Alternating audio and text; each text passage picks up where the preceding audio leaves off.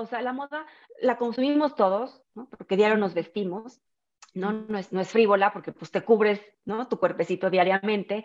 Entonces, qué padre que las marcas impulsen la sostenibilidad, pero también nosotros, pues ayudar en eso, ¿no? Contribuir, porque solo así vamos a poder migrar a estos modelos circulares donde no desechemos nada o tratar de, no desechar nada. Sí claro. sí, totalmente de acuerdo. Yo creo que la responsabilidad es compartida, pues no es nada más de que decir que, bueno, la culpa es de alguien, no, creo que, la responsabilidad es de todos, los que la consumimos y los que la fabrican. Sí, totalmente, porque además sí se, o sea, sí se ha comprobado que de los últimos 15 años se ha duplicado, triplicado la ropa, o sea, la cantidad de ropa que se produce, ¿no? Por estas cadenas de fast fashion, ¿no? Y estas plataformas eh, ahora de ultra fast fashion que cada semana suben 500...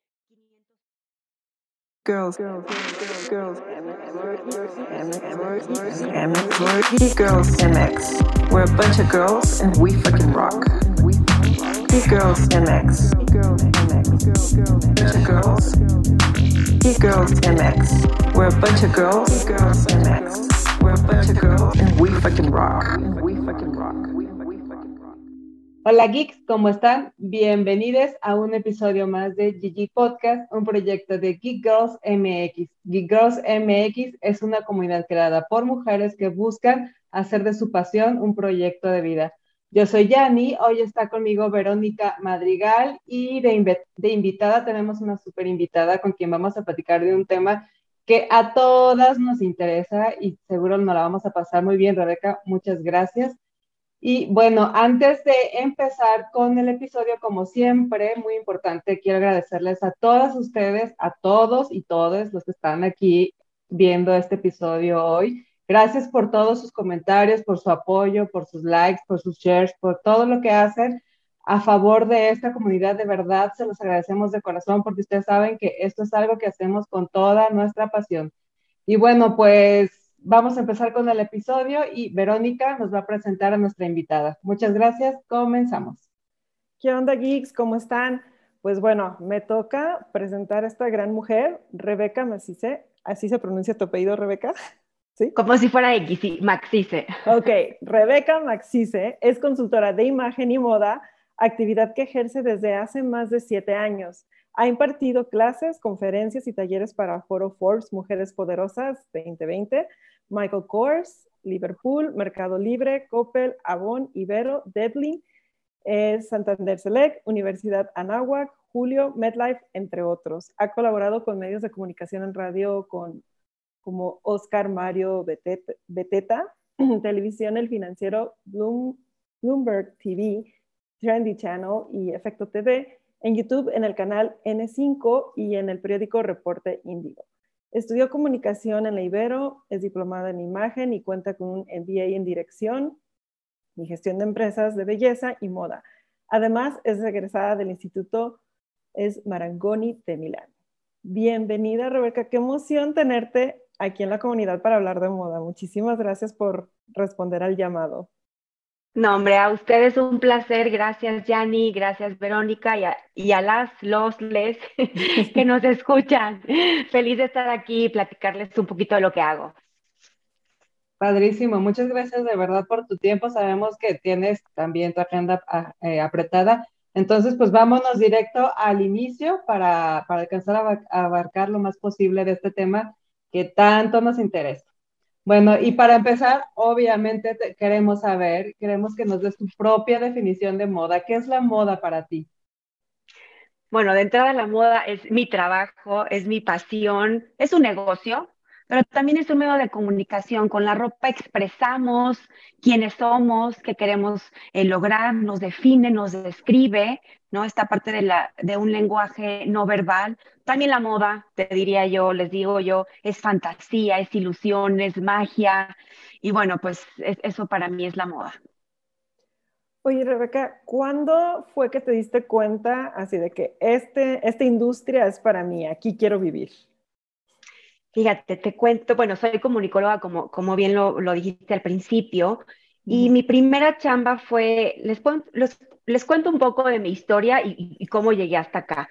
Mi primera chamba fue en Televisa, eh, yo estuve ahí cuando uno estudia comunicación hay subsistemas, ¿no? Te puedes ir a periodismo, a televisión, a cine, etcétera. Yo elegí publicidad. Entonces mi sueño era trabajar en una agencia de publicidad con los creativos y demás. Así que cuando salgo, le estoy hablando de, hace un par de, no, hace muchísimos años, cuando Televista era la fábrica de los sueños, ¿no? Y siendo comunicóloga era como, wow, trabajar en, ¿no? en, una empresa así de, de medios de comunicación. Entonces entro ahí en el área de publicidad y promoción, donde yo manejaba, bueno, no yo, en el equipo, eh, los programas nuevos de Televisa, es decir, los reality shows, las series, ¿no? Y entonces, pues para mí era fascinante, ¿no? yo estaba en San Ángel, Televisa San Ángel, entonces pues ahí estaban los foros de las novelas y entonces veías a los actores, a las actrices, ¿no? Estas celebridades llegar, hagan de cuenta así, ¿no? Y salir de, de, de, los camerinos, bueno, con el peinadazo, el maquillaje, esa transformación que yo tenía 23 años, 24, no tenía yo ni idea de, nada, de nada de, vestirme, de maquillaje, de nada. Entonces para mí resultaba fascinante como ver estas transformaciones para bien, ¿no? Al final estaban resaltando la belleza y la imagen de estas personalidades, ya fuera hombre o mujer. Eh, de ahí, ¿no? Mudo a la revista Quién es de Grupo Expansión, entonces yo estaba, ¿no? Escribiendo y reporteando de los socialites y la redacción de la revista pues estaba junto a la de InStyle, por ahí adelante estaba la de él, y yo veía, se los juro, que a las editoras de moda caminar por los pasillos, vestidas guau, yo decía, no, o sea, ¿cómo le hacen? Qué padres se visten. Literal me llegué a inspirar en Sara Galindo, que fue muchos años editora de la revista Elle y, y, pionera de la moda y ha hecho muchas cosas por la moda mexicana y la impulsa y demás. Entonces yo me acuerdo que la vi en la calle con unos jeans o un pantalón rosa mexicano y una playera negra con puntitos blancos y dije, claro, eso me voy a poner para mi fiesta de, no sé, en dos semanas después. Se los juro que me fui a comprar ese outfitcito a, las tiendas de, del, del, señor Amancio Ortega, ¿no? De Inditex. Y yo me sentí en la fiesta, ¿no? Poderosa, ¿no? Como la más fashionista, ¿no? Porque jamás a mí, se los juro, se me hubiera ocurrido hacer esa combinación. O sea, yo en mi closet tenía menos, o sea, todo menos color rosa mexicano y, una blusita negra con puntitos blancos. Yo era muy básica. Entonces, descubro esta parte de las combinaciones, pero además, siendo eh, reportera de sociales, pues yo tenía que convocar a mis eh, llamados, a mis entrevistas, pues alguien que maquillara y peinara a los socialites para que en la publicación salieran perfectamente guapas y guapos. Y ahí también entiendo que no solamente resaltar la imagen era precisamente o exclusivamente más bien de celebridades o de quienes salen en la televisión, sino eran socialites, ¿no? que se podían ver, se podían ver mucho mejor para, ¿no? Una foto de, en una editorial. Entonces, claro, entro en, en, esta parte de, ya me quiero salir de la revista, quiero independizarme, quiero hacer mi propio negocio, ¿qué podría yo hacer toda mi vida, no? Esta parte de, híjole, que te apasione, que, que, no digas, ay, qué flojera, ay, no, todavía falta no sé cuántas horas para que, ¿no? Para que salga y, y, apenas es lunes, es martes. Entonces hago como esta parte de, de, retrospección y de acordarme de estos momentos de que me encantaba como, como ver a las personas seguras y, y verlas bellas, ¿no? No en el sentido perfecto, pero, pero sí ver el antes y el después claro, me voy a meter a clases de maquillaje, me voy a volver make-up artist. Y entonces así, ¿no? Renuncio a la revista, empiezo con clases de maquillaje, me empiezo a profesionalizar en, el medio del maquillaje, porque ya saben, ¿no? Empiezas con, con, amigas, después de ahí te vas a novias, después editoriales, ¿no? Porque al final yo estaba en el medio y mis amigas de la revista Quién, pues se fueron, ¿no? Se fueron yendo a otras revistas, entonces me empezaron a jalar y demás. Y en esta parte de querer actualizarme yo del tema de qué colores poner a la novia, porque en parte yo era muy básica o muy minimalista, ¿no? Era pocas veces no aplicaba el smokey eye. Y ahí descubro en un curso de colorimetría que no solamente el maquillaje ayuda a resaltar la belleza de las mujeres, sino también los colores que traemos puestos cerca del rostro, porque el color, hagan de cuenta, del pecho hacia arriba se refleja en tu rostro. Entonces, cuando un color no te favorece, ¿no? Se refleja y automáticamente Las imperfecciones se acentúan, te puedes ver más pálida, es decir, no armonizas con tu rostro, con tu tipo de piel, cabello y ojos. Digo, no, claro, todos los 20 me cayeron, ¿no? En el mundo, ahí entendí que mi closet estaba, o sea, con razón yo me veía frente al espejo, ¿no? Y no, pues no me gustaba, esa era era la realidad. Y digo, claro, yo en vez de ofrecer el servicio nada más de maquillaje, voy a hacer la asesoría completa, es decir, elegir las prendas, ¿no? Complementándolo con el maquillaje. Y mi camino empezó a tomar un diplomado de imagen, de ahí me fui a Milán, a esta escuela Marangoni, y estudio fashion styling, y se los juro que al, entender la historia de la moda, cómo eh, eh, nacen las tendencias, ¿no? De qué depende el director creativo de una marca, por qué se inspira en X o Y, cómo van las colecciones, cuántas hay, ¿no? Todo este mundo, yo digo, mágico de la moda, lo entendí perfectamente. Y además yo saliendo de esta escuela, estando en Milán, pues viendo a los italianos con, el estilo que tienen, pues todo, todo para mí hacía sentido, ¿no? Decía, wow, quiero ser quiero, quiero vestirme así, eh, ah, ¿no? Las calles, las tiendas y demás. Entonces regreso a México y digo, claro, ya sé, mi pasión es, o sea, la imagen que ya la venía estudiando y además la moda, o sea, entender, porque al final siendo consultor de imagen, acabas hablando de moda, ¿no? De qué marca le voy a recomendar a mi cliente. claro con base no en un presupuesto eh, o en un estilo o en los gustos del cliente. Entonces, para mí fue importante esto y entonces empecé a, a, ser muy nerd de la moda, a estudiar más del tema, a meterme a todos los cursos que se puedan imaginar, ¿no? Desde escaparates, eh, arte, moda y rock and roll, o sea, todos los puntos que tocara la moda para mí hacían sentido porque yo me sentía, al final, pues es un servicio que ofreces y no hay, no hay, o sea, esta parte de sentirte segura, ¿no? Y de dar confianza y credibilidad a, quien te está contratando, pues habla mucho de. Entonces, eh, ahí entonces fue que dije, claro, o sea, hablar de moda, además comunicarlo, pues soy comunicóloga, me empezó también a llamar la atención. Entonces, ahí está mi trayectoria y por qué acabé hablando de moda y de imagen. yo me quiero... Tocaste... no, es que... Ah, bueno, ¿quién va? tu pregunta, Yanni.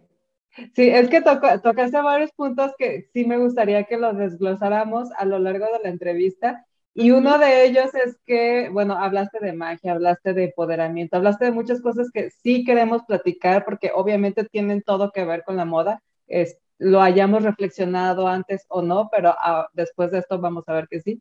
Pero previo a eso, yo, yo me quiero, bueno, primero te quiero preguntar, ¿cuánto tiempo pasó de que tomaste la decisión de de, ok, me salgo de la revista y ahora ya decidí y encontré y descubrí que mi pasión es la moda y bueno, más que la moda, la asesoría y el estilismo. O sea, ¿cuánto tiempo pasó en todo ese recorrido de, del punto A al punto B? O sea, que cuenta, en la revista. en la revista quien estuve casi un año y te soy, sin, o sea, soy sincera, siendo comunicóloga, yo no me, vamos, mi subsistema yo lo hice en publicidad, no en periodismo. Entonces, empecé a sentir mucho miedo al redactar textos más largos en la revista. Yo en Televisa escribía, no sé, esta semana, señora, no se pierda X programa porque va a estar fulanito con nosotros. Canal de las Estrellas, eran, no sé, tres renglones. Y en la revista, ¿quién empecé a sentirme limitada, miedo, porque yo no había estudiado redacción ni periodismo, entonces para mí era como, no me salían las palabras, el título, entonces por esta parte decía, es que no es mi pasión, ¿qué podrá yo hacer que sí me encantara? Entonces, si estuve casi un año en la revista Quién, yo creo que empecé con esta crisis, ¿no? De, que no me gustaba lo que hacía, o sea, al final lo disfrutaba, pero no era algo que yo quise, o sea, me iba a dedicar a hacer toda mi vida. Eh, yo creo que pasaron cinco meses de, de tener esto de, ¿qué podría yo hacer? ¿Qué podría yo hacer? A ver, ¿dónde? ¿Dónde? Claro que no, por mi cabeza pasaron poner muchos negocios, ¿no? Pero al final dije, no, voy a empezar con esto, con el maquillaje.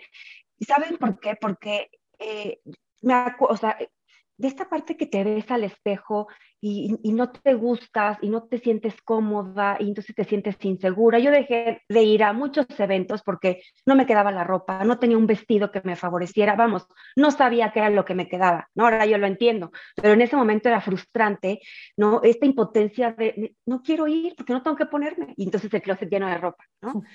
Entonces... Deberías de ver el mío, negro. ¿No? Como esta, como esta frustración de, de, de, verte y no gustarte, ¿no? Y, te podrían chulear, pero, pero tú te sientes, no, no, no te sientes al, al 100. Entonces, el, el, maquillaje para mí fue un punto en que me dio seguridad en mí. Claro, yo tenía que practicar en mí, saber maquillarme yo, y eso me dio confianza, seguridad, autoestima. Y de ahí empecé yo con esta parte de querer aprender más y más, y el camino me fue llevando eh, al, tema, al tema más de imagen, ¿no? O sea, de imagen personal completo, no solamente de maquillaje. ¿Respondí tu pregunta, Yanni? Sí, muchas gracias. Yo tenía otra pregunta. Eh, regresando un poquito hacia atrás, ¿no? O sea, hablabas de esta parte, pues sí, de que te empoderas, ¿no? al, pues, hacer un buen manejo de tu maquillaje, de tu ropa. Yo quisiera saber, en tu época de Televisa, ¿cuál fue el actor o actriz que te impactó más, o sea, de ver el cambio y qué fue lo que percibiste de, esta, persona al verlo ya como con esa transformación en su mejor versión? Ay, es que fueron varios, pero a ver, me acuerdo que yo llevaba el programa, uno, bueno, fueron varios realities y Galilea, está, Galilea Montijo estaba en uno, entonces el, cambio, me acuerdo del peinado, así unas ondas, mucho volumen, el, el, outfit era padrísimo, no me acuerdo ahorita si llevaba vestido pantalón, pero, pero todo, para mí eso era como, wow, ¿cómo lo hicieron para, no? O sea, para que quedara así, ¿no? Yo también pudiera quedar así, seguro, pero pues no, no, no tenía yo ni idea. Entonces, que me impactó Galilea, creo que también Gloria Trevi, eh, en, en, otro reality del show de los sueños, y ella estaba eh, pues como jurado y también ella llegó, pues, no sé si en pants, ¿no? Obviamente los llamados eran bien temprano y, también lo que se puso, ¿no? Que lo hicimos creo que en, un, en, un, rancho en Cuernavaca, también me impactó eso, ¿no? El antes y el después. Ya. Okay.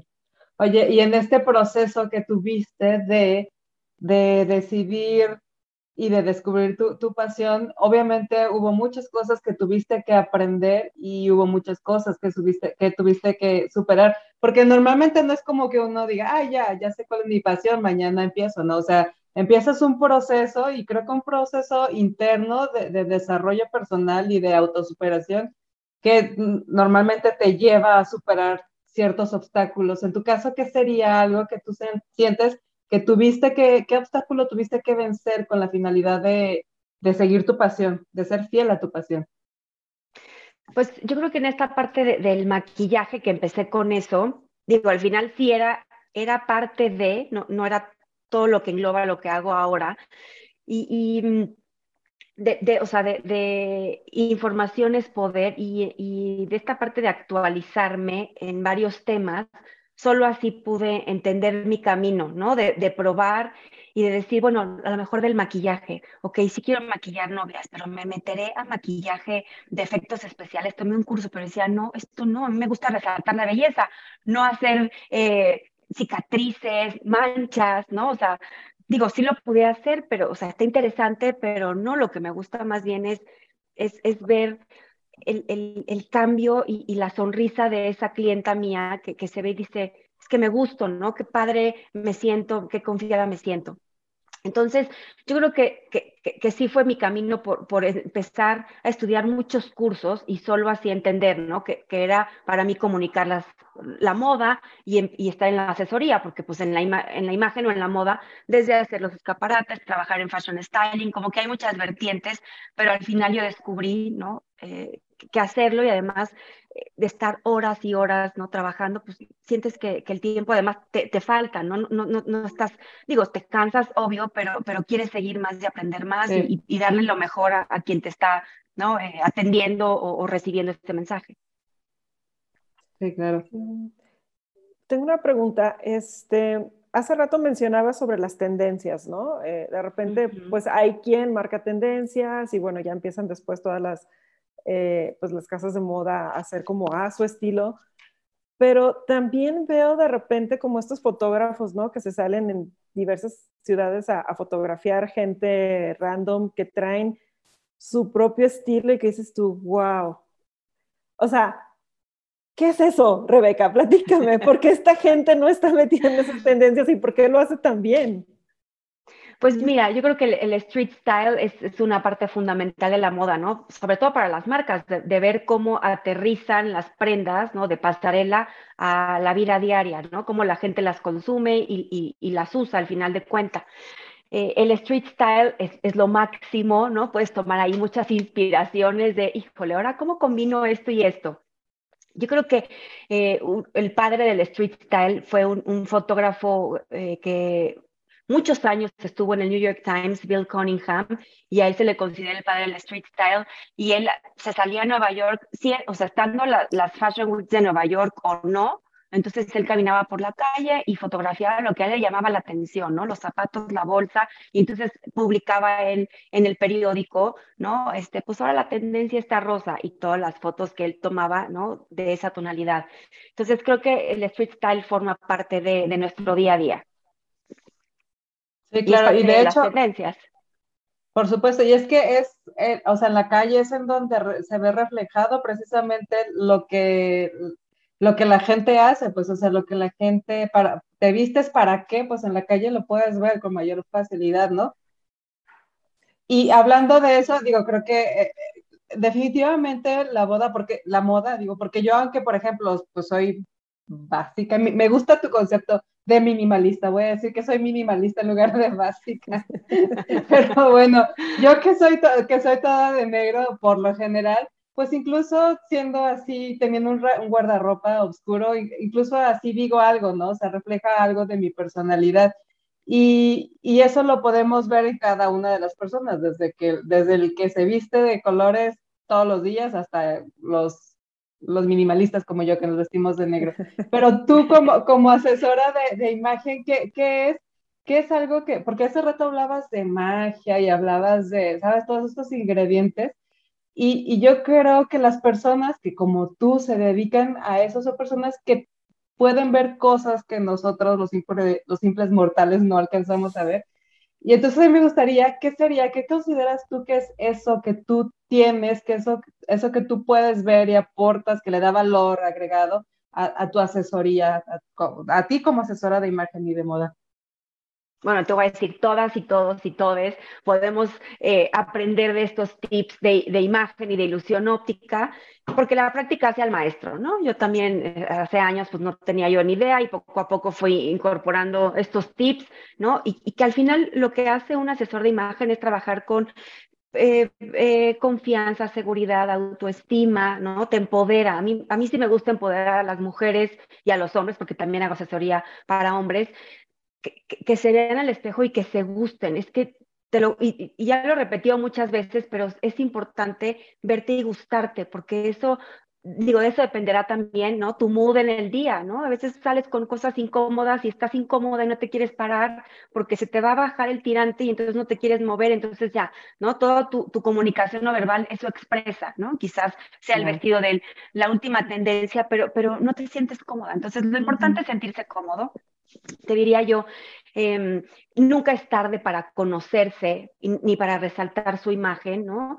Desde tips básicos como el color oscuro, ¿no? Estiliza o los colores claros ensanchan, entonces ya tú dependerás ahí, ¿no? Porque todo tiene una razón de ser, ¿no? Ya nada es, no es como que, ay, yo creo que voy a poner esto y esto. No, todo en tu, en tu outfit, de entrada comunica muchos mensajes al exterior. Entonces, tú definiendo el contexto a dónde vas, defines ¿no? Que quieres comunicar con tu objeto, o sea, con tu apariencia, y ya eliges las prendas. Entonces te decía yo que el negro estiliza y el blanco, en teoría, ensancha, pero dependerá de la textura, ¿no? De cada prenda.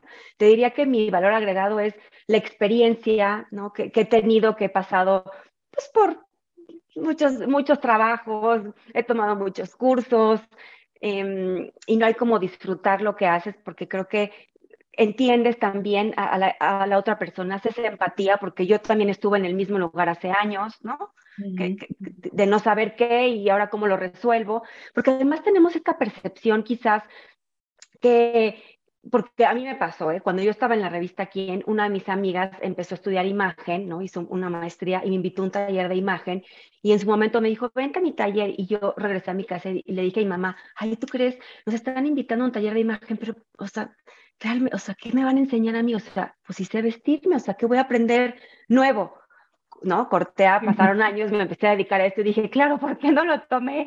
En el momento me iban a enseñar otras cosas, ¿no? Que me iban a ayudar, no, no es, vamos, y cuando uno trabaja eh, con, los clientes, te basas en la esencia de ese cliente, en el estilo, no, es disfrazarlos, no es imponerle la ropa de, ¿no? de las tendencias, porque hay cosas que igual nunca vas a adoptar como usuario, ¿no? Porque si lo propuso en pasarela, qué padre, yo hay cosas que la verdad no he incorporado de las tendencias y no, sigo reciclando mi ropa porque además es otro y no pasa nada, exacto, porque la comodidad es lo más importante fuera de las tendencias, ¿no? Y, lo que te quieran decir X o Y marca. Entonces, creo que mi valor agregado sería la experiencia. Okay. Tengo una pregunta.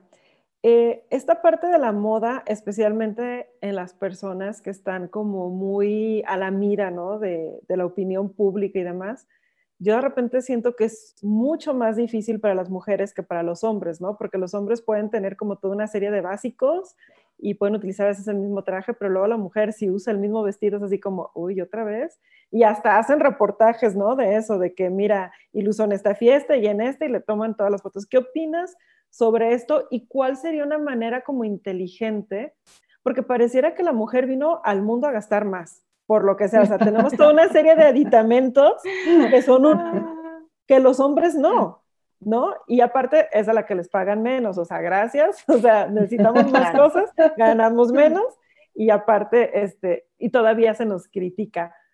¿Qué, ¿Qué opinas tú de esto, Rebeca? Sí, coincido contigo. Como que al hombre pudieran estar, no sé, como dices, el traje igual, la corbata igual, la camisa igual y no pasa nada, pero la mujer constantemente se le está evaluando, ¿no? En, su apariencia. La mujer tiene más accesorios que el hombre para usar, el hombre tiene menos, ¿no? En el sentido de collares, pulseras, eh, bolsa, eh, diademas, ¿no? Y, demás, y el hombre pues son muy pocos, ¿no? Mancuernillas, reloj, eh, pisacorbatas, ¿no? Ahora que ya en pandemia pues de entrada en pandemia nos dimos cuenta, y por ahí lo escuché con un profesor mío que dio una plática de tendencias el año pasado, que si algo nos dimos cuenta los seres humanos en esta pandemia es que podemos prescindir de la moda, pero no de Netflix ni de, ni de Amazon. Y creo que eso nos pasó, ¿no? Que tenemos muchísima ropa por ahí y no la ocupamos y entonces ocupamos el 10% y entonces el 90% ¿qué onda? Eh, y regresando a, a, tu pregunta, yo creo que ambos, tanto como la mujer como el hombre, debe de vestirse para comunicar algo. Y entonces es, comprar inteligentemente, es vestirse inteligentemente y respondiendo a esta pregunta, ¿cómo quiero que me perciban hoy? Eh, o sea, con códigos de autoridad, formalidad o de accesibilidad, no de empatía, de más relajado. Y con base en esta respuesta, yo elijo las texturas y los colores para ser eh, percibido de esa manera, porque todos los seres humanos pues percibimos y nos formamos ideitas, ¿no? Eh, en la cabeza, ¿no? La primera impresión en menos de 10 segundos se forma ya te hiciste una historia de esa persona. Entonces yo creo que se debe evaluar tanto al hombre como a la mujer con base en, en, lo que traigan puestos, que sea parejo, ¿no? Que sea equitativo. Eh, y, qué más me preguntaste, Vero? Ya no, me acuerdo. Se decía de, también porque crees que es esta percepción de, de por qué a la mujer se le critica y tal vez al hombre no, ¿no? E, este, repetir estos outfits. Y si realmente eso es importante o no, o sea...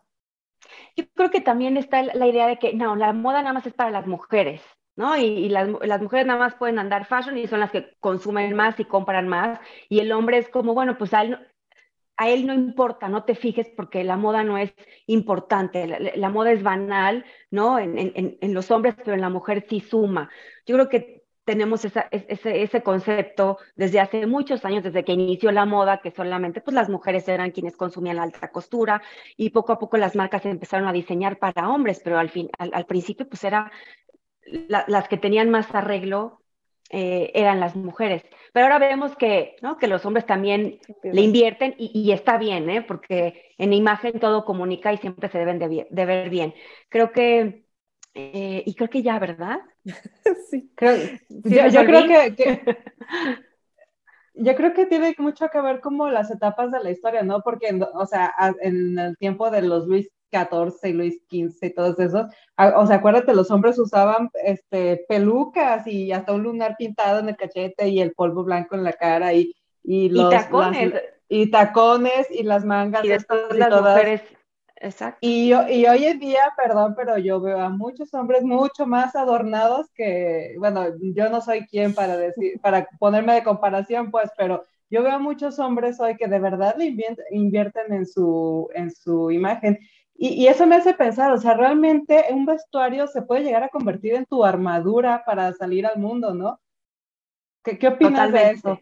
¿Sí? ¿Sí? totalmente. Como, sí, al final la ropa es, es, un código, ¿no? Hablamos de, pues, de, semiótica del vestuario, ¿no? Es, la semiótica estudia los signos y los significados, entonces la ropa también comunica qué te estás poniendo, cómo te están percibiendo y desmenuzando, ¿no? Les hablaba yo anteriormente de los colores o, de las texturas, si quieres ser percibido más autoritario o más formal o más accesible. Entonces, todo comunica. Eh, si, si vas a X o Y evento, pues hay que pensar, ¿no? Si te pones el azul marino, no el, negro, que a lo mejor es más fúnebre, más formal, no, bájale los códigos y vete de jeans, ¿no? Y, y, sí pueden ser jeans oscuros y un blazer azul marino, por ejemplo, entonces, pues ahí, ¿no? Ni, ni vas, o sea, todo, todo depende, ahora sí que la respuesta es el contexto a, a donde vayas y cómo quiere ser percibido. Es que es eso, más allá de que digas, ay, qué padre se me ve, está padre esta combinación, me gusta, me, me veo guapa o guapo y demás, que se pregunten esto. Y además es importante porque está la psicología de la ropa, es decir, cómo te sientas tú esa es la actitud que vas a tomar durante todo el día, ¿no? Te ves frente al espejo y te sientes, te sientes guapa o te sientes guapo, te sientes eh, ridículo o, ridícula o te sientes cómoda. Entonces, ese es el mood. Por eso decían que en pandemia, ¿no? El, el, home office, literal, sí es bañarte, peinarte, maquillarte, porque no es lo mismo trabajar en pijama, ¿no? O sea, mandarme en pijama que mandar un mail, ¿no? Vestida como si realmente estuvieras en, tu oficina, pero vamos, estás en un ambiente de, tu casa. Entonces, eso también forma parte de, la elección de las prendas. Sí. Oye, ¿y te ha tocado ver esa transformación de, un cliente que llega así un poco, ya sabes, cabizbajo y, y, de pronto sale empoderado porque le gustó? ¿Te, ha tocado ver ese tipo de transformaciones? Sí, sí, y me encantan. ¿eh? No, me llenan. Es, es cuando dices, estoy dejando un granito de arena en esa persona eh, y haciéndola eh, pues más segura, con más confianza en sí misma, con mayor autoestima. Entonces, siento padre y me encanta verlo sonreír y que digan, que te den las gracias, ¿no? De gracias, es que no sabía que esto se combinaba con esto, ¿no? Y a lo mejor es una combinación, no sé, pero, pero, pero cualquiera. Así de gracias, no sabía que me podía ver bien. Ajá, exacto, sí, sí, sí, sí. ¿No? E, es, esa es la mayor satisfacción de, de mi trabajo, ¿no? Que, que, se queden contentos y felices y, que te den las gracias ¿no? por, por alguna combinación en particular. Oye, Rebeca, ¿hay algún estereotipo en cuestión de moda muy relacionado con, con, la mujer mexicana o en sí el mexicano que tú hayas detectado? Híjole, de entrada los mexicanos te diría que no son tan arriesgados, ¿no? Son de un estilo más tradicional, ¿no? Las tendencias que vemos en París, Londres, Milán, inclusive en Estados Unidos, bueno, en Estados Unidos todavía más, porque somos más cercanos y entonces podemos adoptar algunas piezas, ¿no? De X o Y diseñadores, pero en general somos más naturales, ¿no? No, digo básicos, pero vamos, eh, pues igual colores más neutros, ¿no? Azules marinos, grises, ¿no? La parte de los jeans, de, piezas cómodas. Y, quizás el estereotipo de los que se dedican a la moda es andar, o sea, todo el tiempo eh, con lentes oversized, ¿no? En los cuellos gigantes, con mucha textura, con combinaciones de colores, estampados, ¿no? Todo medio locochón. y ese es el estereotipo de alguien que se dedique quizás más a la moda. Pero de aquí de, México te diría que somos, eh, no somos tan arriesgados. Y que eso está bien, digo, ahora sí que dependerá de cada persona, ¿no? A lo mejor algún abogado o algún doctor o doctora que, que en sus ratos que no esté en la parte profesional le encanten usar texturas y combinaciones y se vale, obvio. El chiste siempre es sentirse cómodo. Sí, exacto.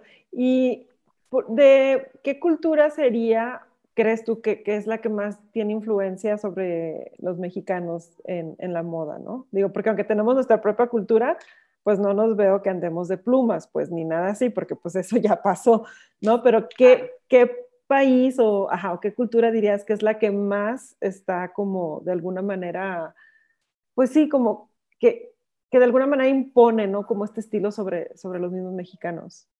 Te diría la americana la americana. A mí me encantaría la italiana o la francesa, ¿no? Que además presentan en sus pasarelas. Bueno, Londres también, que, es muy dramático y muy, todavía más locochón, ¿no? La moda británica tiene su, estilo y, es súper arriesgada. Pero, pero la, la italiana y la francesa no, en colores, en estampados, digo yo porque me encantan esta, esta mezcla, ¿no? Del mix and match, me encantaría que, que, se arriesgaran a ponerse trajes rosa mexicano, amarillos, naranjas, ¿no? Una, este, mucho color block, pero vamos, entendemos que cuando vemos las pasarelas nos encanta y decimos qué padre que en Italia o en, en Europa sí, sí, lo usen, pero aquí en México es muy difícil que veas esas piezas o quizás de esa marca llegan piezas más acorde a, la cultura, ¿no? Más tradicionales, ¿no? Pero sí, la americana definitivamente. Totalmente. Ahorita que hiciste las pasarelas, tengo una pregunta. He visto, ¿no? En pasarelas, digo, de repente hay piezas que dices, ok, sí me la puedo poner, pero ¿qué hay de estas piezas que son como súper extravagantes, que de repente son como con mucho volumen? O sea, ¿por qué hacen los diseñadores esto que difícilmente lo puedes usar en, ¿no? O sea, en, tu día a día no lo usarías. ¿Para qué son esas piezas? Pues mira, los, las pasarelas son el espectáculo y el show de los diseñadores, así como cuando vas a un concierto que todo te sorprende y las luces y, y, lo que ves en el escenario, la coreografía, el propio outfit ¿no? del artista, y para el diseñador es eso, es la forma de mostrar su colección, de su inspiración, ¿no? Entonces, por eso elige X escenografía, la iluminación, la música, el styling. Entonces, habrá piezas, claro, que son de, no hay manera que yo me ponga eso, ¿en qué momento? Pero es parte del show off, ¿no? Del diseñador, de querer que también se vuelve un poco mediático, que la gente hable, entonces se divierten. Hay piezas que digo, en las pasarelas normalmente están los compradores, entonces acaba la pasarela y ellos van y hacen su pedido, o quizás lo hagan en un showroom días antes o días después, pero pues ahí el diseñador ya sabrá cuál de plano no, se va a hacer y nada más, digo, lo va a guardar para, a lo mejor para alguna exhibición de museo, no se va a producir, ¿no? O se la ponga alguna celebridad en alguna alfombra roja, no sé, es algo muy acá, tipo Lady Gaga, que una pieza así muy locochona, pues ya sabes a quién se la vas a dar, pero no se va a producir, no, no va a ser en serie, ¿no? Simplemente se va a quedar como para el recuerdo. Pues sería como para un artista hacer un, montar su exposición, ¿no? O montar su obra en un, en un museo y hacer una sala de exposición y, y algo así. Es, un momento de, de, decir, esto, esto soy yo, esta es mi inspiración y, y hasta allá vuela, ¿no? Mi, mi imaginación. Totalmente. Y cuando ves esas piezas, las que llegan o las que se producen en la tienda, pues las ves combinadas de otra manera. Y a lo mejor ya te cambia, ¿no? Esa primera impresión de, ay, qué excéntrico, a cuando la ves en tienda colgada dices, ah, no, pues, pues sí, o sea, ya combinada con unos jeans ya no se ve tan así, porque seguramente en la pasarela todo era dramático, ¿no? El maquillaje, el peinado, ¿no? La iluminación, entonces, pues no. Pero, pero al final la prenda eh, la puedes combinar con otra cosa todo te puedes poner. Totalmente de acuerdo. Oye, eh, no, adelante. Sí, ok. ¿Hay algún estilo con el que te hayas topado a través de lo que llevas dentro de, de esto de la moda que digas, no, no, por favor, no lo vuelvan a hacer?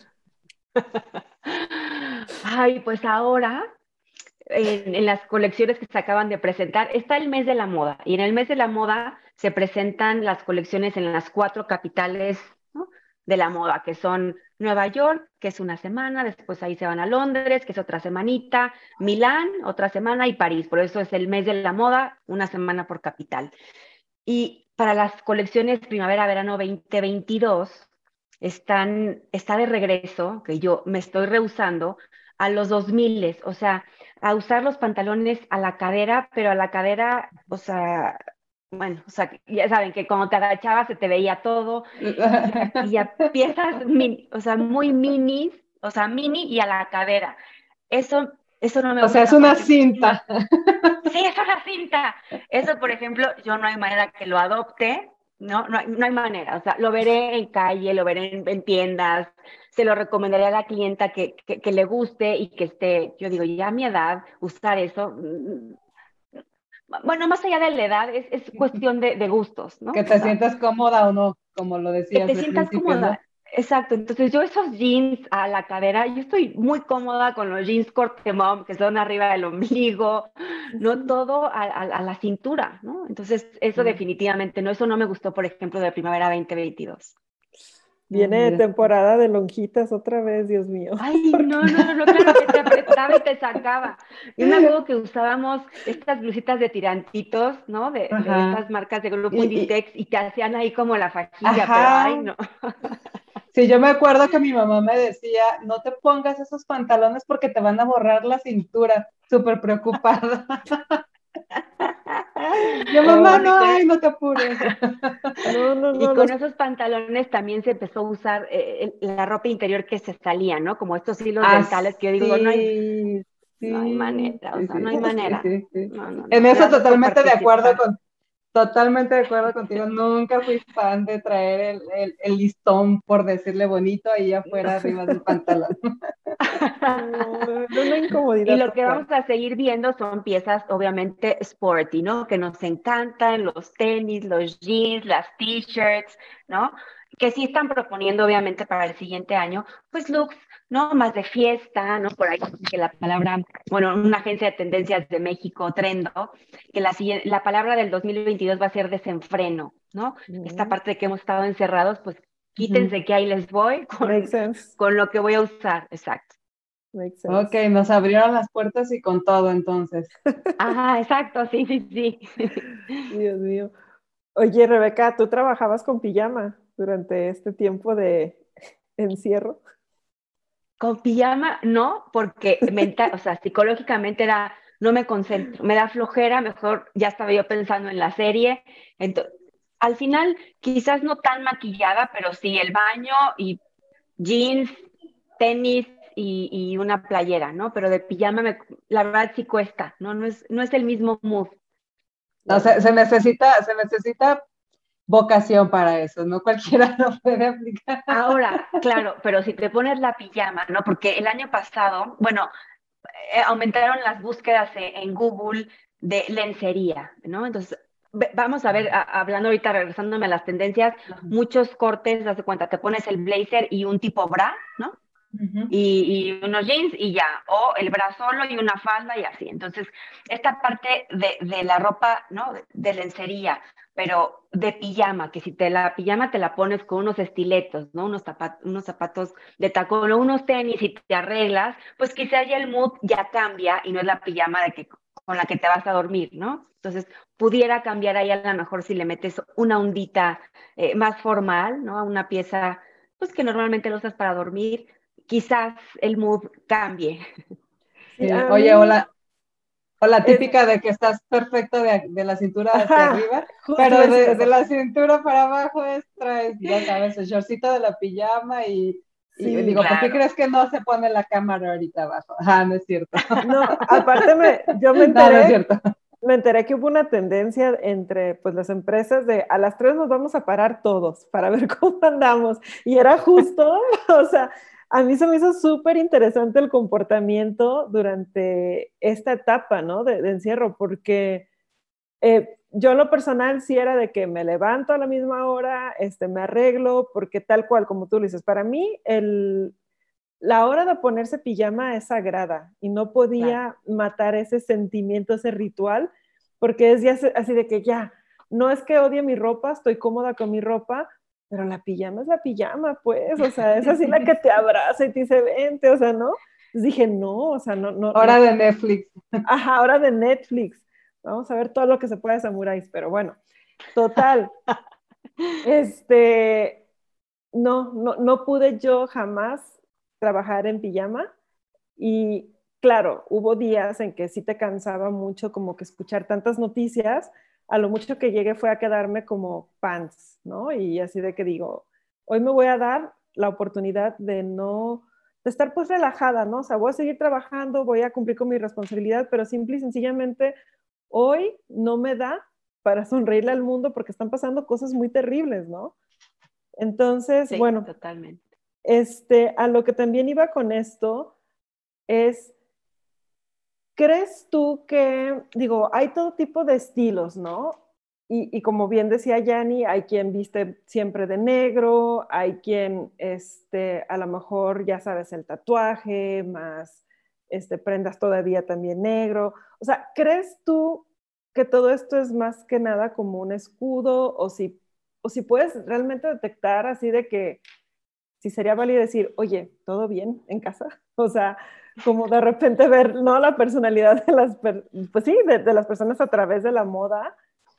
Y este, porque no sé qué tanto puede ser como, esta es mi expresión, pero luego también cuando estás como con gente que quieres y empiezas a ver mucho esto, también como decir, ah, vamos a platicar. ¿Qué pecho? Oye, este, se me hace que me está describiendo a mí, o sea, voy a poner mucha atención en tu respuesta porque este se convirtió en un, un psicológico para mí. Todo de negro y, con y tiene un tatuaje, ok. Lo quiero escuchar porque cumple con la descripción. Es que está interesante por lo que decía hace un momento, ¿no? En 10 segundos te puedes forjar como la idea de alguien, pero luego también, o sea, yo lo he visto en mí, ¿no? O sea, hubo un tiempo que mucho negro, pero tiene también que ver con una etapa de mi vida que no me daba para más, ¿no? Y, empiezas a ver como estos cambios, pero luego me pregunto si esto es también un factor, como una señal, ya sea para tus familiares, tu terapeuta, tu lo que sea, que toman en cuenta como para también decir algo está pasando aquí y hay que ver qué está sucediendo, ¿no? ¿Qué opinas tú de, eso, por ejemplo, de, ese aspecto de percibir la moda, no? Mira, les cuento, en imagen pública estudiamos o existen siete estilos universales y cada uno de estos siete estilos pues envía un mensaje, tiene una fortaleza, pero también tiene un riesgo. Entonces los seres humanos, las empresas pertenecen a un estilo o a la combinación de dos. Siempre va a haber un estilo más, vamos a decir, predominante. Entonces, se los cuento rápido, ¿no? El estilo natural, ¿no? Proyecta esta imagen cercana, amigable, ¿no? Utilizan, no sé, prendas básicas, ¿no? O sea, por ejemplo, Yanni, ¿no? A lo mejor eh, colores lisos, no son tan arriesgados en estampados, si van a una tienda, compran una blusa y esa misma blusa la piden en todos los colores porque la verdad es que les da flojera y son muy prácticos al vestirse. Jeans, tenis, t-shirt, maquillaje muy poco, el pelo súper natural, o sea, todo es práctico, eficiencia. El riesgo de este estilo es que se perciban fachosos, fodongos, X. Entonces, cuando uno pertenece a este estilo, es cuidar eso. A ver, estoy cayendo en el riesgo de mi estilo. Si sí lo piensas, es cámbiate de volada porque si no vas a ser percibido de esa manera, ¿no? Y lo que buscamos siempre eh, es, potenciar nuestra imagen, ser percibidos correctamente. ¿Y por qué cuidamos nuestra imagen? Porque pues siempre hay que cuidarla porque es como después se van a expresar de ti cuando tú no estés, ¿no? Entonces, siempre es buena cuidarla en todos los entornos, familiar, social, profesional, porque dejamos estas percepciones, ¿no? y estos grupos se quedan con esa imagen nuestra, ¿no? Ay, es Rebeca la buena onda, ay, no, Rebeca la, no sé, en la parte profesional, la ordenada y en la parte es familiar, no sé, de mal humor, etcétera. Entonces, sí dejamos, ¿no? Nuestra imagen en, en estos círculos, exacto. El siguiente estilo es el tradicional, ¿no? Que proyecta una imagen conservadora, de fidelidad, de honestidad. Son personas que vamos, no se salen, o sea, son, son muy arregladitas, no invierten en, ropa porque, vamos, no están no les interesan las tendencias, entonces tienen ropa de hace muchos años, vamos, utilizan colores neutros, negro, gris, azul marino, eh, no hay escotes, no hay minifaldas, ¿no? Porque justo quieren proyectar esta imagen de fidelidad, de honestidad, ¿no? Entonces son más conservadores. El riesgo de este estilo es que los perciban o las perciban anticuados, ¿no? Entonces nada más es cuidar qué le metes para no ser percibida, ¿no? De esta manera.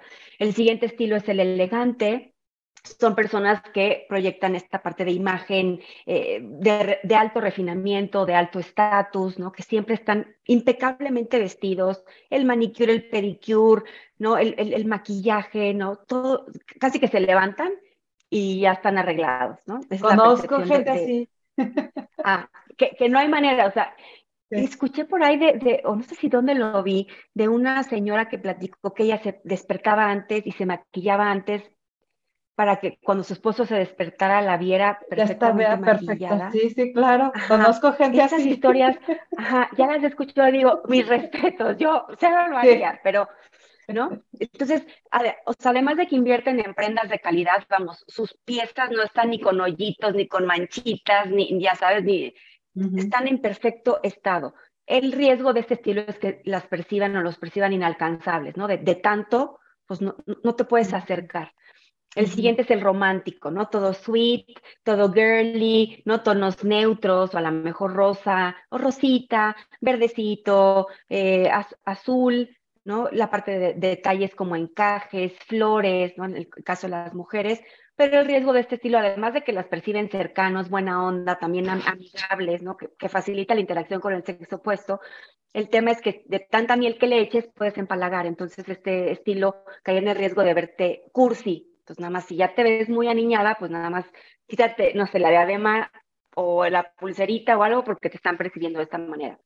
El siguiente es el eh, creativo. Utilizan ¿no? esta parte de individualidad, de creatividad, eh, se visten de diferente manera, combinan texturas, estampados, compran su ropa ¿no? En donde sea, ¿no? No hay, no hay el de me caso con una marca, no, puede ser en tianguis, de tiendas de segunda mano.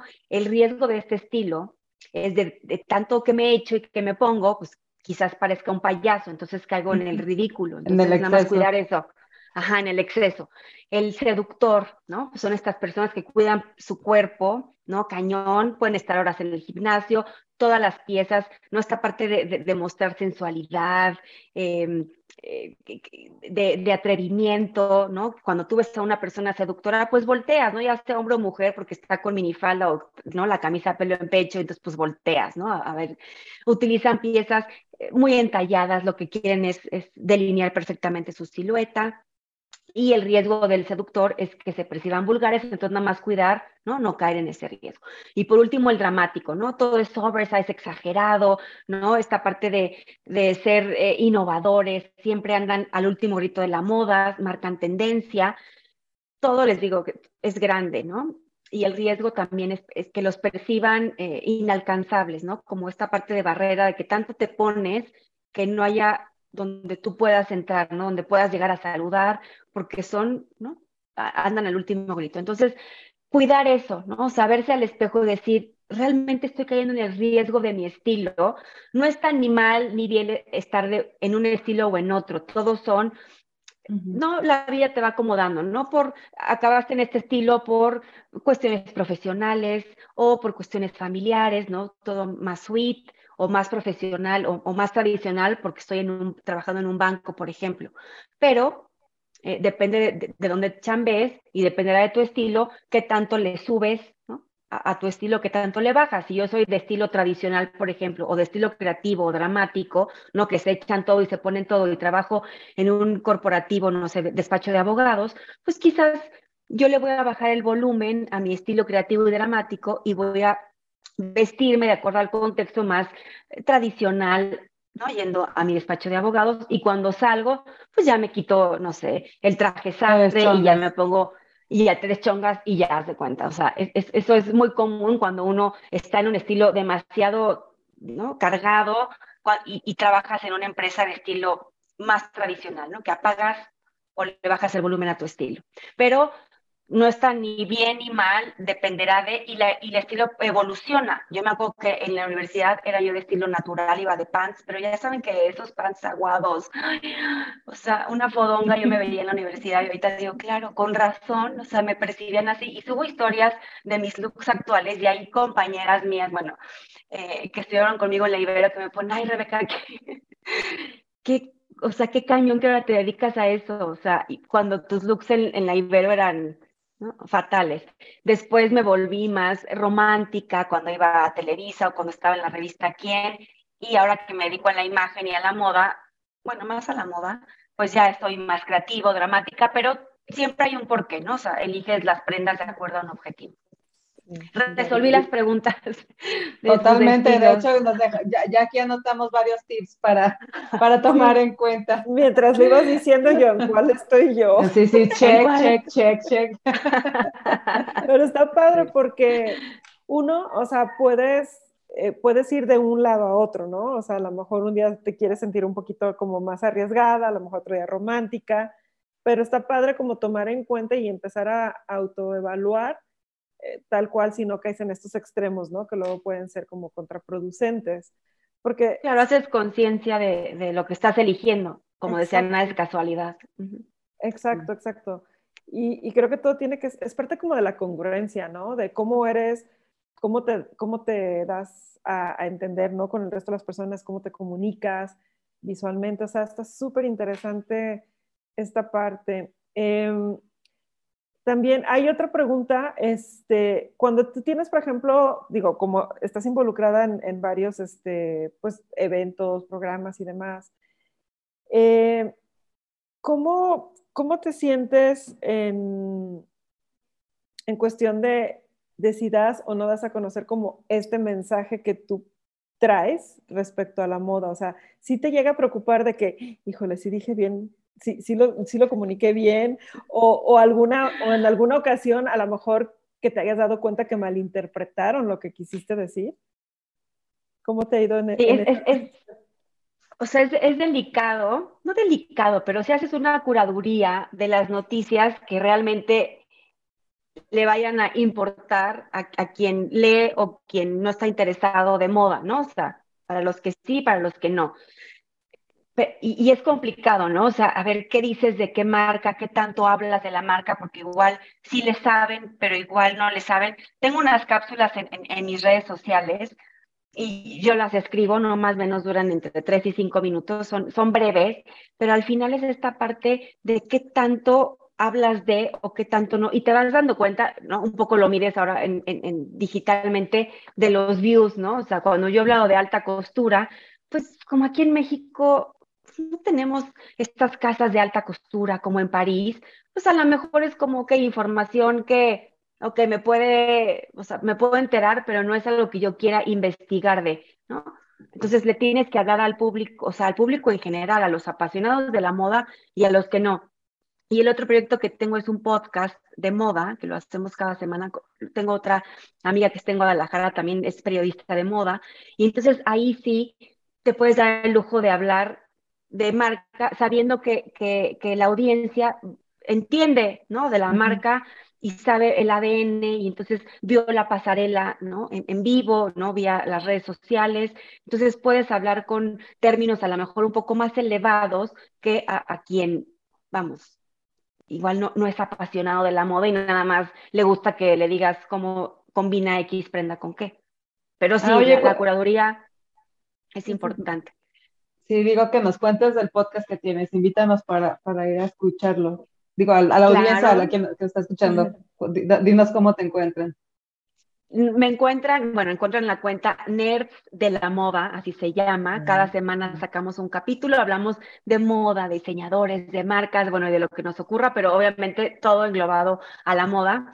Pueden escucharlo en Spotify o en Apple Podcast Em, y, realmente abrimos la cuenta de Instagram porque después es complicado describir una pasarela y que no haya ¿no? la parte visual, o sea, donde tú veas ese look, donde veas qué, qué le gustó a, a, Rebeca de esa pasarela y por qué me está describiendo. Entonces, como esta parte de reforzar ¿no? lo que hablamos eh, con la parte visual, que, que, creo que sí nos, nos faltaba. Llevamos tres temporadas, los lanzamos el año pasado, ya, ya llevamos, pues sí, un año, lo hicimos en plena pandemia, en plena pandemia surgieron muchas cosas, ¿no?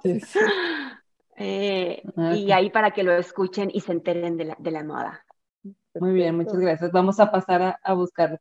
Oigan, se nos está terminando el tiempo, pero antes, antes, este, que, quiero, quisiéramos hacerte un par de preguntas antes. Una de ellas es una que me interesa mucho porque, y ahora sí que es un poco cambiando radicalmente el, el tema, hay, un te, hay una situación, digo, creo que todos los temas tienen su lado positivo y su lado contrastante, ¿no? Y entonces en este caso de la moda, hay el, el tema de cómo la moda influencia en los problemas de medio ambiente y en economía es uno de los temas escabrosos que se pueden manejar dentro de esta industria. ¿Tú qué opinas respecto a eso? Yo, mi teoría es que la, el fondo de esta situación es la falta de información, pero no sé, tú que estás más involucrada en ello, ¿qué opinas? ¿Cómo, qué opinas de la manera en que esto afecta a los temas como el, el medio ambiente y la economía?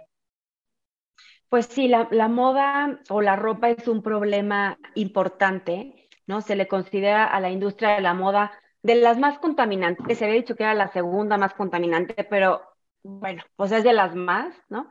Por la cantidad de agua, de energía, ¿no? De los desechos que terminan en el mar y estos microplásticos que lo acaban comiendo los peces y uno que come pues peces, entonces por ahí dicen que ya tenemos en nuestro organismo, ¿no? Mini partículas eh, plásticas.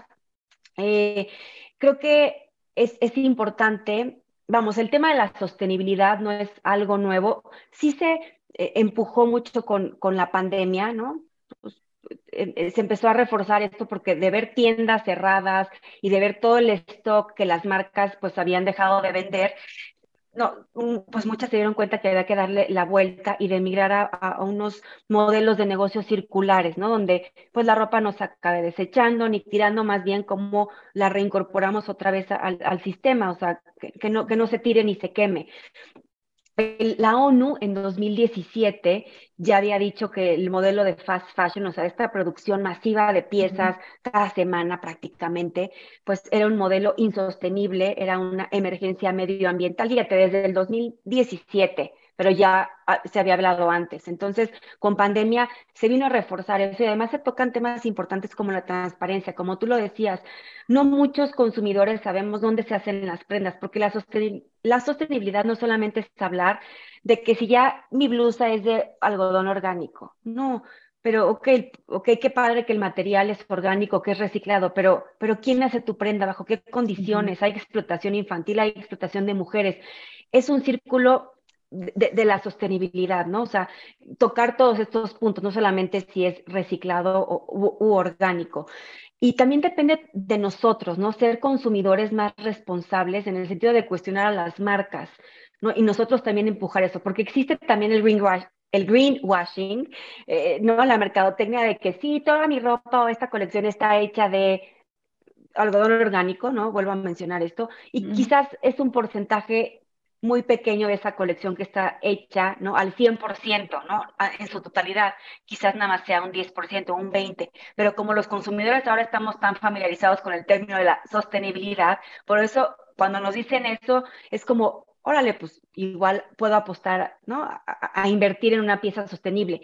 Y la percepción de que quizás esa pieza va a estar más cara, ¿no? Que también igual dices, ay, ya para qué, ¿no? Total, si me la voy a poner no sé cuántas veces, pues ya acabo comprando la otra y, no me importa el medio ambiente. Entonces también depende de nosotros ser consumidores, y yo siempre lo digo, o, no siempre, ya unos, de unos años para acá lo vengo diciendo, que reutilicen las cosas que tienen en su casa y solamente inviertan en piezas que realmente necesitan si de repente te das el gustito de, ay, no me muero por esa y la deseo, ¿no? Más que necesitarla, está bien, pero si ya la, ¿no? Ya inviertes en, en esa pieza, úsala hasta que se desgaste, ¿no? Yo no sé por qué traemos el, concepto de, ya me pongo esta ropa, ya la subí a mis redes sociales y entonces ya no la vuelvo a poner en mi vida porque ya me la vieron los seguidores que tenga. Yo digo, no, úsenla, úsenla. A mí me, me encanta, yo, yo tengo en, en, mi descripción de, de Instagram misma ropa combinada diferente. Se los juro que a mí me encanta ponérmela y que se den cuenta que es la misma. O sea, amo repetir porque, porque qué padre repetir, pues para eso es la ropa, para usarla, ¿para qué la quiero tener ahí almacenada en mi guardarropa echándose, ¿no? desgastándose, eh, volviéndose a lo mejor un poquito de otra tonalidad porque lleva años empolvada. Entonces, no, más allá de que inviertan, inviertan, inviertan, que, que, reutilicen. Entonces, yo creo que por eso la moda está migrando a estos modelos de compras de segunda mano, de modelos de suscripción donde tú puedes rentar ropa, no solamente rentar vestidos de, largos, ¿no? O smokings en el caso de los hombres, sino rentar piezas para el día a día. O sea, de esta manera le das la vuelta, ¿no? A la ropa. Y si no uno, no, si no quiere rentar, pues uno puede ahí con las técnicas del do it yourself, pues ponerle brillitos, ¿no? Pegarle parches, modificarla, ¿no? La tendencia ahora que también aumentó en pandemia fue lo del tie-dye, ¿no? De pintarla tú con tintes naturales o pigmentos naturales, donde la transformas, y tiene una manchita, pues pégale ahí otra cosa, donde, o pues, unos jeans, córtalos y vuelves unos shorts o una falda, o sea, hay muchos eh, tutoriales, ¿no? En, YouTube y la tecnología es lo que nos ha dado. Entonces, reinvertir esto, solo así, ¿no? La moda, o sea, la moda la consumimos todos, ¿no? Porque diario nos vestimos, ¿no? No es, no es frívola porque pues te cubres, ¿no? Tu cuerpecito diariamente. Entonces, qué padre que las marcas impulsen la sostenibilidad, pero también nosotros, pues ayudar en eso, ¿no? Contribuir, porque solo así vamos a poder migrar a estos modelos circulares donde no desechemos nada o tratar de, no desechar nada. Sí, claro. Sí, totalmente de acuerdo. Yo creo que la responsabilidad es compartida, pues no es nada más de que decir que, bueno, la culpa es de alguien, no, creo que, la responsabilidad es de todos, los que la consumimos y los que la fabrican. Sí, totalmente, porque además sí se, o sea, sí se ha comprobado que de los últimos 15 años se ha duplicado, triplicado la ropa, o sea, la cantidad de ropa que se produce, ¿no? Por estas cadenas de fast fashion, ¿no? Y estas plataformas eh, ahora de ultra fast fashion que cada semana suben 500 productos, o sea, 500 productos al día o cada semana. Entonces es un mundo de piezas que, acaba por, por, pues, no, venderse o, de estar ahí guardado, almacenado, entonces pues es mejor utilizarla siempre, siempre. Y ojalá que, que sigan dándonos esta parte de transparencia, ¿no? De, quién hace la ropa, bajo qué condiciones, en qué país, ¿no? Si es China, Vietnam, Bangladesh o México, pero, pero quién hace la ropa. Eso es importante. Y creo que también deberían incluir, o sea, cómo me deshago de este producto o sea, sin que impacte negativamente al planeta, ¿no? O sea, creo que esa es la responsabilidad del creador. O sea, si yo voy a crear algo, también yo tengo que saber cómo se va a desintegrar ese algo que estoy creando, ¿no? Yo hace algunos años inicié una marca y la pausé porque me empecé a ver toda esta información y yo, no, o sea, tengo que saber primero cómo, cómo se va a desechar mi producto incluso yo sugerir y decir a la gente cómo hacerlo, ¿no? Y ahorita ya retomé porque justo estoy en esa parte.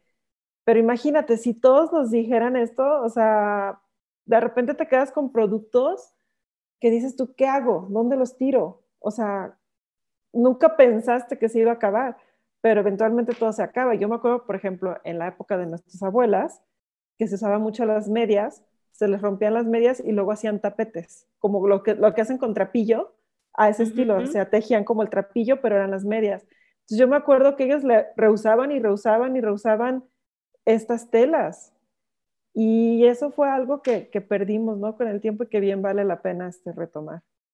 Y que además ahora que, que, lo dices, esta parte de, de, la ropa vintage o de segunda mano, antes la percepción era como que, ay, no, qué ansia, está, está sucia. Pues no, no está sucia, está limpia, la mandaron a, lavar, ¿no? Y además estas piezas a mí me, gustan porque tienen historia, ¿no? Porque te imaginas a, a, quien la usó. Yo me acuerdo que iba con mi abuelo en paz descanse a estos bazares eh, y, y pues, por ahí llegué a invertir en unos collares y decía, qué padre, o sea, ¿cómo será ¿cómo habrá sido la mujer, ¿no? Que, se habrá puesto este collar, ¿no? Porque eran collares no más viejos, no de, no de cinco años para acá. Pero entonces esa parte ya no nos da repele, al contrario, ya es como ya de, ya estoy de moda, porque ya estoy invirtiendo en prendas de segunda mano o vintage, estoy ayudando al planeta, bueno, en, el sentido, pues sí, pues que la, la, ropa ahí está, ¿no? Estoy, estoy como reciclando lo mismo. Y, y, también muchas marcas han apostado por, como dices, ¿no? Pero de, bueno, hago el producto y ahora, ¿qué, pasa después?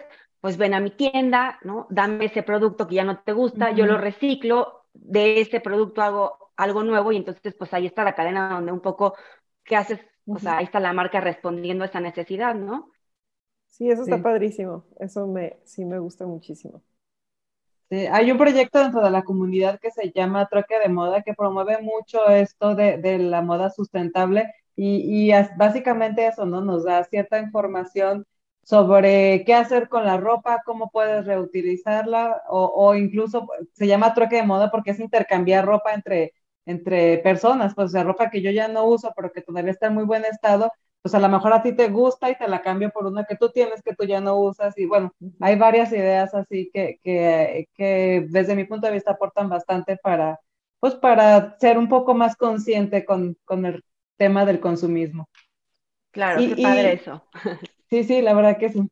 Oigan, pues ya se nos terminó ahora sí la hora, este, pero hay una pregunta, Rebeca, que siempre hacemos a nuestras invitadas al final de la entrevista, y la pregunta es, bueno, nos llamamos Geek Girls, entonces somos una comunidad llena de gente geek, por lo tanto queremos preguntarte, ¿de qué eres geek tú? Yo creo que soy geek de ver moda, o sea, sobre todo pasarelas. Amo, amo, amo ver los looks y, después de imaginación yo aplicarlos o en otras, o en las clientas, ¿no? Pero sí veo, muchos veo mucho pasarelas. Ah, moda, moda 100%. Moda 100%, sí, sí, sí. Pues muchísimas gracias, Rebeca, por, por haber respondido a, a esta invitación. Este, yo me quedo fascinada con, estos estilos que dijiste y sus extremos. O sea, ya creo que mañana me voy a evaluar, voy a ver todo mi closet para saber en, cuál estoy. Y pues bueno, este, puedes compartir con la comunidad este, donde te pueden seguir, tus redes, tu página web, todo, todo, todo lo que tengas para que se enteren más sobre este tema contigo. Claro, gracias a ustedes, un placer estar aquí. La, hora se me pasó volando, como siempre. Cuando uno habla de lo que le gusta, pues puede estar me pueden seguir a través de Instagram, arroba Rebeca Maxice. Bueno, así también estoy en Twitter, que en Twitter pongo más noticias de moda. Y en Facebook como Rebeca Maxice Oficial, ahí también me pueden encontrar. Muy bien, muchísimas gracias. De todas formas, vamos a dejar en la descripción, vamos a dejar todos los lugares donde te pueden encontrar. Ya los tenemos aquí anotaditos. Y pues también vamos a dejar los nuestros. Ya saben que nos pueden seguir a, a nosotros, a la comunidad Geek Girls, en todas las redes. Estamos como Geek Girls MX. Pueden escuchar este podcast en todos los medios que hay de podcast y pueden verlo en YouTube también. Ahí también estamos como Geek Girls MX. Y pues como siempre agradecerles quedarse hasta el final de este episodio. De verdad, muchas gracias por seguir aquí. Eh, hoy no me quiero ir sin mencionar a nuestro patrocinador, nuestro querido patrocinador RSS, que siempre está, que está en cada episodio, aunque de repente no lo menciono, pero siempre está con nosotros. Y bueno, este, muchas gracias chicas por este tiempo, por esta plática tan amena, tan, tan interesante. Y pues nada, nos vemos en el siguiente episodio el próximo miércoles. Gracias, bye bye. Bye geeks. Girls, girl, go, go, girls, girls, girls, girls, girls, girls. Girls MX. Girls, girls, girls,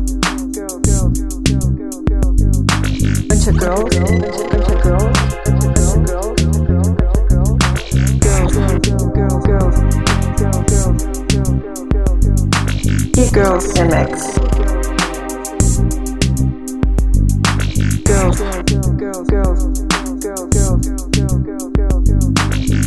a bunch of girls. Girls. Girls, girls, girls, girls, Girls. We're a bunch of girls. Girls MX. We're a bunch of girls, and we fucking rock. And we fucking